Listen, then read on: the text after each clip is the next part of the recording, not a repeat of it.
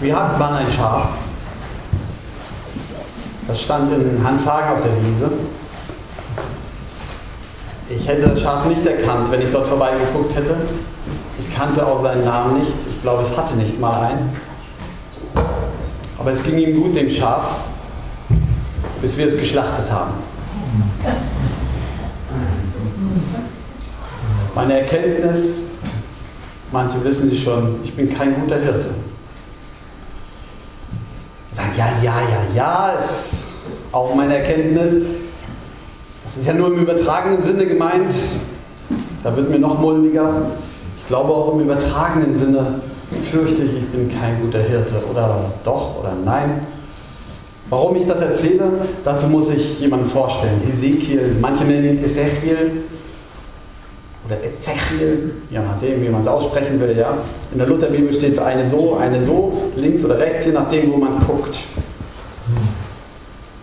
Vielleicht kennen Sie ihn nicht. Er ist nicht mehr ganz unter uns, hat gelebt vor 2600 und dann sagen wir mal 39 Jahren ist er geboren, genau im Jahr 623, höchstwahrscheinlich vor Christus. 623 in Israel. Dieser Landstrich dort, der heute noch so irgendwie als Puffer der verschiedenen Wertesysteme gilt. Damals auch schon. Der kleine Landstrich zwischen den Supermächten. Damals hießen die Supermächte Ägypten. Das kennen wir. Mit den Pharaonen. Supermacht Nummer eins. Bis dahin. Aber dann waren da auf der anderen Seite die aufstrebenden Supermächte Assyrien, später dann Babylonien, Babel. Das kennen wir auch noch. Und mittendrin dieses kleine unbedeutende Ländchen mit seinem König, das immer wieder taktiert zwischen den verschiedenen Blöcken in der Angst irgendwo aufgerieben zu werden. Josia hieß der König damals. Josia. Mit Josia war sowas damals aufgeblüht wie, wie die Erwartung, jetzt wird es wieder wie damals, als David sein großes Königreich Israel regierte. Josia, der war erst acht Jahre alt, als er an die Macht kam, aber da ging unheimlich was los. Eine Erweckung. Da brach was auf. Glaube an Gott. Die Hoffnung, dass sich doch alles zum Guten wendet und dass endlich wieder Stabilität einkehrt und nicht alles Mögliche mehr gilt, sondern dass Gottes Wort gilt. Boah, Josia, das war der Held. Das war, glaube ich, auch der Held von Jeremia. Vielleicht haben Sie den schon mit lauter Namen, ja, Josia, Jeremia. Ja. Jeremia, der große Prophet. Jeremia, der Prophet. Boah. Und unser kleiner Ezekiel, der kannte Jeremia. Natürlich kannte er ihn, denn Ezekiel kam aus einer Priesterfamilie. Sein Vater war also im Tempel, einer der wichtigen Leute. Und Ezekiel war sicherlich oft mit ihm dort auch im Tempel und kannte die Geflogenheiten. Und Jeremia, das war einer der Propheten, der ging am Königshof ein und aus. Und Jeremia war keiner, der irgendwie allen hinterher äh, schleimte, sondern Jeremia nahm kein Wort Blatt vor den Mund. Er sagte, was gesagt werden musste. Die Könige hatten großen Respekt vor ihm. Jeremia. Und Hesekiel war vielleicht so Anfang 20, als Jeremia dieses, achso, muss ich sagen, ja, Josia, der große König, ne? Jeremia war, äh, Hesekiel war 14. Also gerade konfirmiert würden wir sagen, ja, gab es damals noch nicht. Ja. Hesekiel war 14, als dieses Idol Josia, der König, der endlich alles richtig macht, als der einen sinnlosen Feldzug gegen die Supermacht Ägypten losbricht. Also kein Feldzug in dem Sinne, dass Ägypten anbricht, aber die Ägypter mussten natürlich bei ihm vorbei an seinem Königreich und Josia meinte, es reicht, ich stelle mich den Ägyptern entgegen, zog also aus mit einer seiner Herrmacht von Judäa und stellte sich der Supermacht in den Weg. Und es endete, wie es enden musste. Er starb. Und die Armee wurde vernichtet. Alles brach zusammen. Sein Nachfolger Joachim, wer kann diesen Namen aussprechen und sich merken, war nur ein Spielball der Supermächte. Das ganze, die ganze Hoffnung zerbröselte. Hesekiel war 14, als er das mitkriegte. Alles, was angefangen hat aufzublühen, das zerbröckelte plötzlich im Getriebe der Weltgeschichte. Wo sollte das hinführen? Und Jeremia redete. von Gott berufen, redet er Klartext. Und einmal, Jeremia 23, sagt er, wehe den Hirten, bing, alle die Verantwortung hatten. Die reichen Leute im Lande, die viele Angestellte hatten und Land hatten, die Könige, die Verantwortlichen, auch die Priester, die hörten, oh oh, jetzt meint er uns, geht das schon wieder los. Wehe den Hirten, die die Herde meiner Weiber umkommen lassen und zerstreuen. Darum, so spricht der Herr, der Gott Israels, über die Hirten, die mein Volk weiden. Ihr habt meine Herde zerstört und verstoßen und nicht nach ihr, ihr gesehen. Siehe, ich will euch heimsuchen und eures bösen Tuns willen, spricht der Herr. Und ich will die übrig gebliebenen meiner Herde sammeln aus allen Ländern, wohin ich sie verstoßen habe.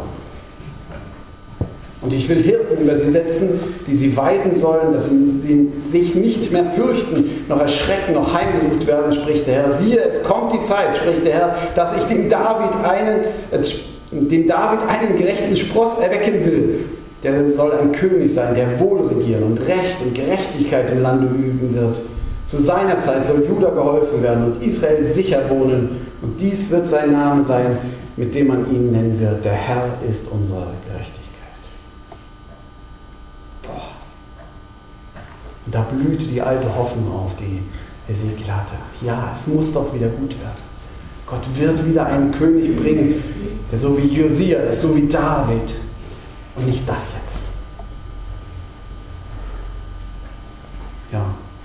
Und dann kommt die Zeit, Ezekiel ist 25 Jahre alt und alles bricht zusammen. Babel ist an der Macht, die Könige von Israel taktieren mit dem Falschen und er belagert Jerusalem, erobert es und führt die ganze Oberschicht weg. Ezekiel mit seiner jungen Familie, Frau und Kinder wird genommen und zu Fuß geht es auf nach Babel. Das ist der Irak heute. Dort werden sie zwangsumgesiedelt und müssen dort neu anfangen, sich ihre Existenz aufzubauen. Jeremia bleibt im Land.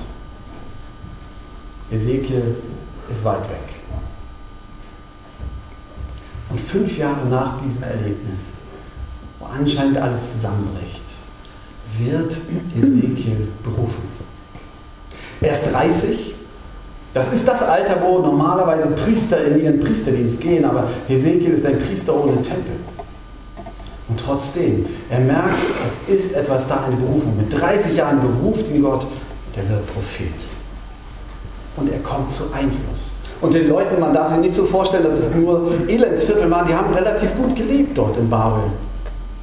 Und Hesekiel hatte plötzlich sowas wie den, ja, wie so ein Entertainer. Die Leute kamen raus und sagen, mal sehen, was heute der Prophet sagt. Oh, jetzt muss man hin.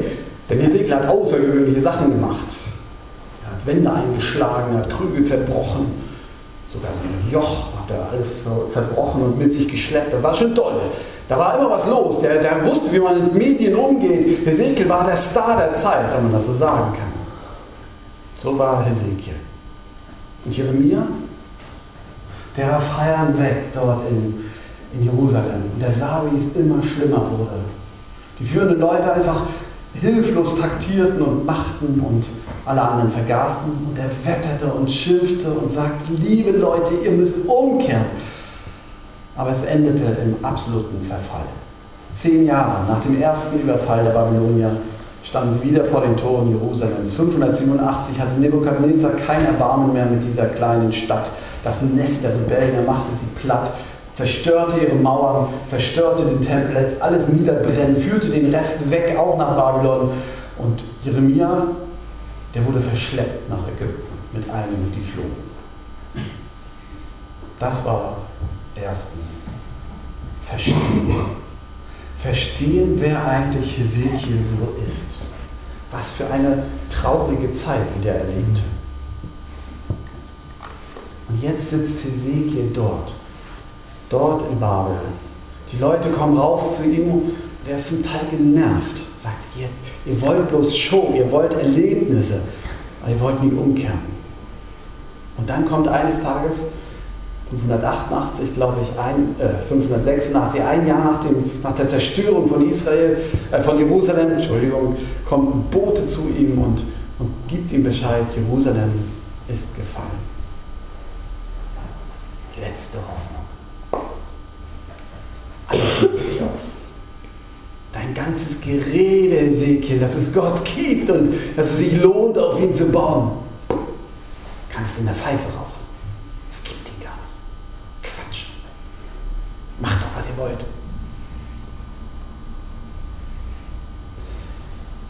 Ein paar Sätze später steht dann unser Predigtext. Ich bitte mal Husham, zunächst auf Farsi zu lesen. Sie können schon mal mitlesen auf Ihren Zetteln, ist abgedruckt, wenn Sie Lust haben. Ich lese nachher auch nochmal auf Deutsch.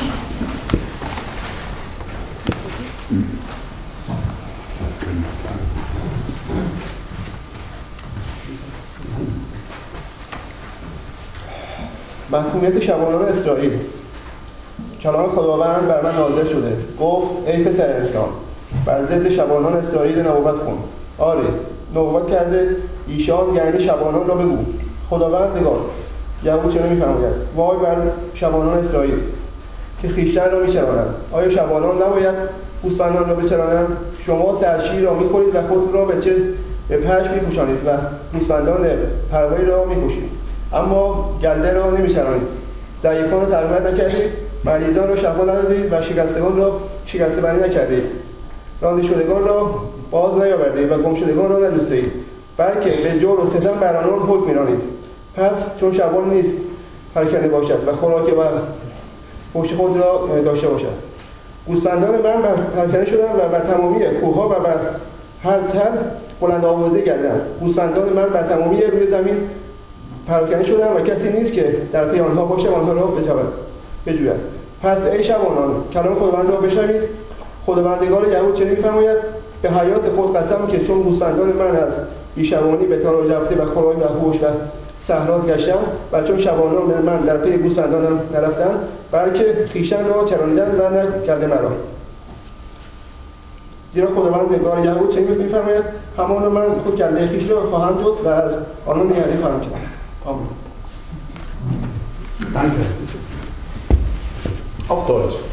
Und des Herrn Wort geschah zu mir, du Menschenkind, Weissage gegen die Hirten Israels. Weissage und sprich zu ihnen, so spricht der Herr, Gott der Herr. Wehe den Hirten Israels, die sich selbst weiden. Sollen die Hirten nicht die Herde weiden? Aber ihr esst das Fett und kleidet euch mit der Wolle und schlachtet das Gemästete, aber die Schafe wollt ihr nicht weiden. Das Schwache stärkt ihr nicht und das Kranke heilt ihr nicht, das Verwundete verbindet ihr nicht, das Verirrte holt ihr nicht zurück und das Verlorene sucht ihr nicht, das Starke aber tretet ihr nieder mit Gewalt.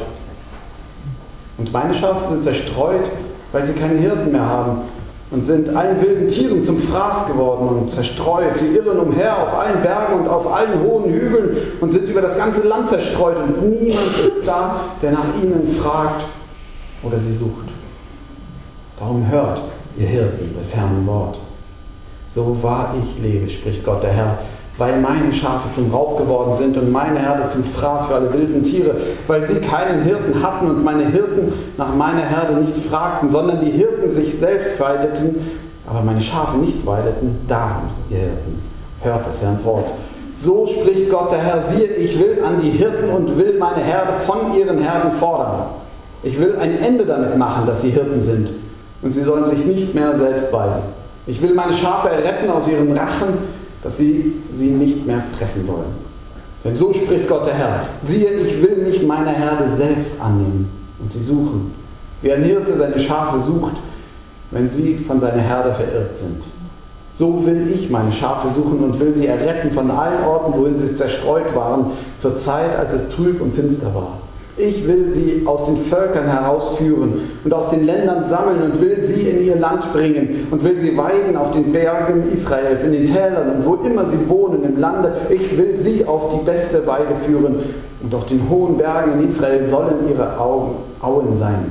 Da werden sie auf guten Auen lagern und fette Weiden haben auf den Bergen Israels. Ich selbst will meine Schafe weiden und ich will sie lagern lassen, spricht Gott der Herr.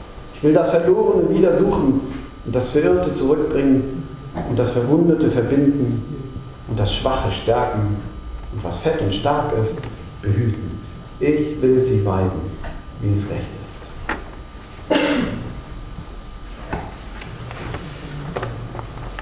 Nach dem ersten längeren historischen Punkt, ich hoffe, da schlafen nicht zu viele bei ein, zweitens vergleichen. Ich finde das spannend. Jeremia redet über die Schafe, sein großes Vorbild, und Hesekiel kriegt wieder von Gott den Auftrag, über die Hirten zu weissagen, gegen die Hirten. Klartext zu reden, so geht es nicht weiter. Die Hirten. Und interessant ist, dass sie sich in ihrer Kritik sehr ähnlich sind. Liebe Hirten, ihr macht nicht, was ihr machen sollt. Ihr nutzt die Wolle, ihr nutzt das Fleisch, ihr schlachtet, ihr treibt umher, aber nur so, wie ihr es wollt, wo es euch gut geht. Hauptsache, ihr sitzt im Liegestuhl an der Sonne, wie es den Schafen geht, auf der Wiese, es ist euch egal. Die Kritik ist klar und, und sofort alle, die Macht und Position haben, werden sie angesprochen fühlen. Aber es gibt einen Unterschied. Jeremia bekam von Gott den Auftrag zu verheißen, es wird ein Spross, ein Nachkomme aus dem Haus Davids auf dem Thron sitzen, ein guter König. Und die damals haben bestimmt zuerst gehört, ah, es kommt doch noch einer, so wie Josia und David. Hesekiel kriegt von Gott Worte zu sagen und die heißen, Schluss jetzt. Ich selbst, Gott, werde mich um die Herde kümmern. Gott selbst. Das? Gott selbst? Gott selbst. Wie auch immer das sich vorzustellen ist, Gott selbst verspricht, ich trete ein und ich werde diese Aufgaben übernehmen. Und so hören wir ja auch, wenn wir aus Jeremia die Worte hören, ich will einen Nachkommen aus dem Hause Davids senden, dann hören wir sofort Jesus. Das konnten die damals natürlich noch nicht. Aber das entspricht ihm. Gott selbst greift ein. Denn Jesus hatte eingegriffen und er stellt sich auch noch hin, dieser Jesus, und sagt, ich bin der gute Hirte. Ich nehme es in die Hand. Das ist der erste Vergleich. Vergleichen noch ein zweites. Denn das ist ja nur historisch gedacht, Hesekiel und Jeremia vergleichen. Aber jetzt uns vergleichen, unsere Zeit mit dem, was Hesekiel sagt. Zum Glück leben wir in einer Zeit, die sehr stabil ist, zumindest hier in unserem kleinen Landstrich. Kaum große Krisen, kaum Aufruhr, dass wir sagen müssten und schimpfen müssten über die da oben, dass alles den Bach hinuntergeht. So viel geht im Moment gar nicht den Bach hinunter. Na klar, man kann schon ja, äh, ein paar kernige Punkte bestimmt finden, je nachdem, in welcher politischen Richtung wir sind, aber das System funktioniert, das ist doch eigentlich ganz gut. Und trotzdem, ich glaube, die Hirten hier sind ja nicht nur die großen Politiker, auch nicht nur unsere Stadtpolitiker, aber die auch. Ihr Politiker, was macht ihr eigentlich? Geht es euch nur um euren Ruf und euer gutes Auskommen? Wir hoffen nicht. Es geht aber auch um die, die Einfluss haben, große Betriebe haben, die die äh, Professoren sind, Vorstände sind. Auch die, die kleine Arbeitsgruppen leiten. Wie leitet ihr eigentlich eure Arbeitsgruppe? Geht es euch um, auch um die Mitarbeiter? Geht es euch um die Klienten? Geht es euch um eure Patienten? Oder geht es nur um euch? Das muss man sich schon fragen lassen. Und dann, ich wollte es umgehen, geht es natürlich auch um die Pastoren. Wir heißen ja sogar so Hirten. Was macht ihr eigentlich? Geht es euch nur um euren Ruf? Dass alle euch Bauchpinseln? Oder geht es euch um die Leute?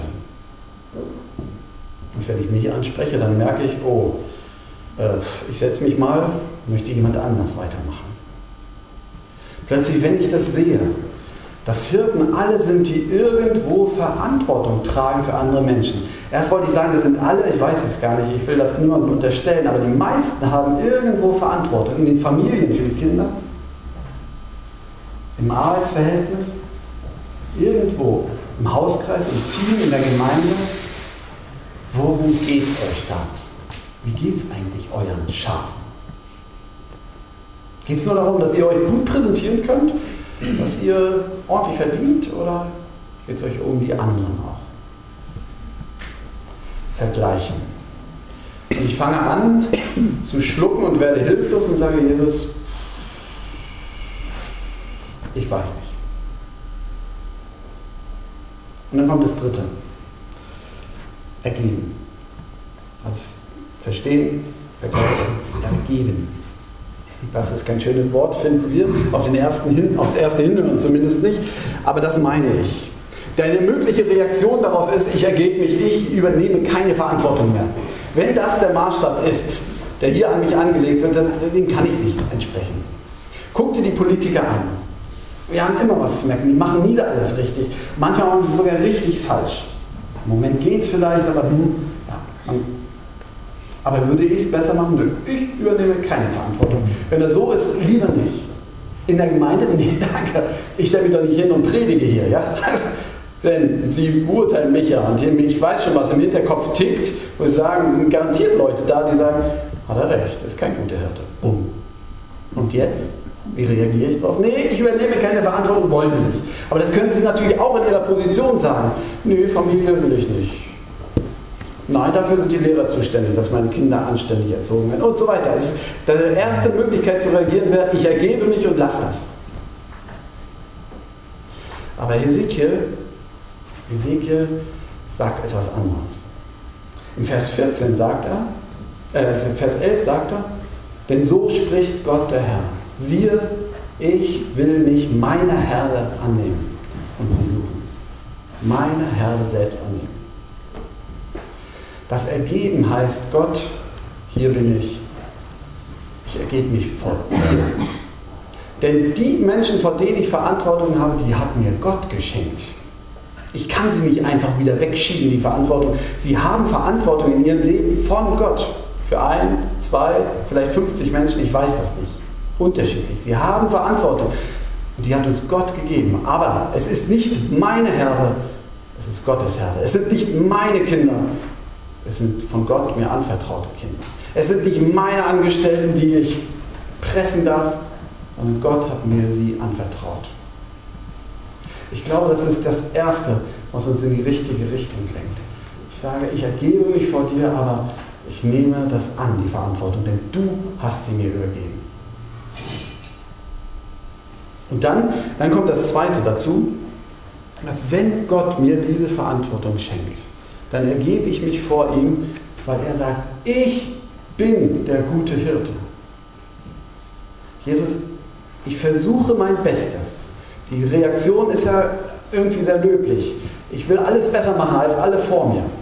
Und das wollte ich auch und will ich manchmal auch noch. Ja?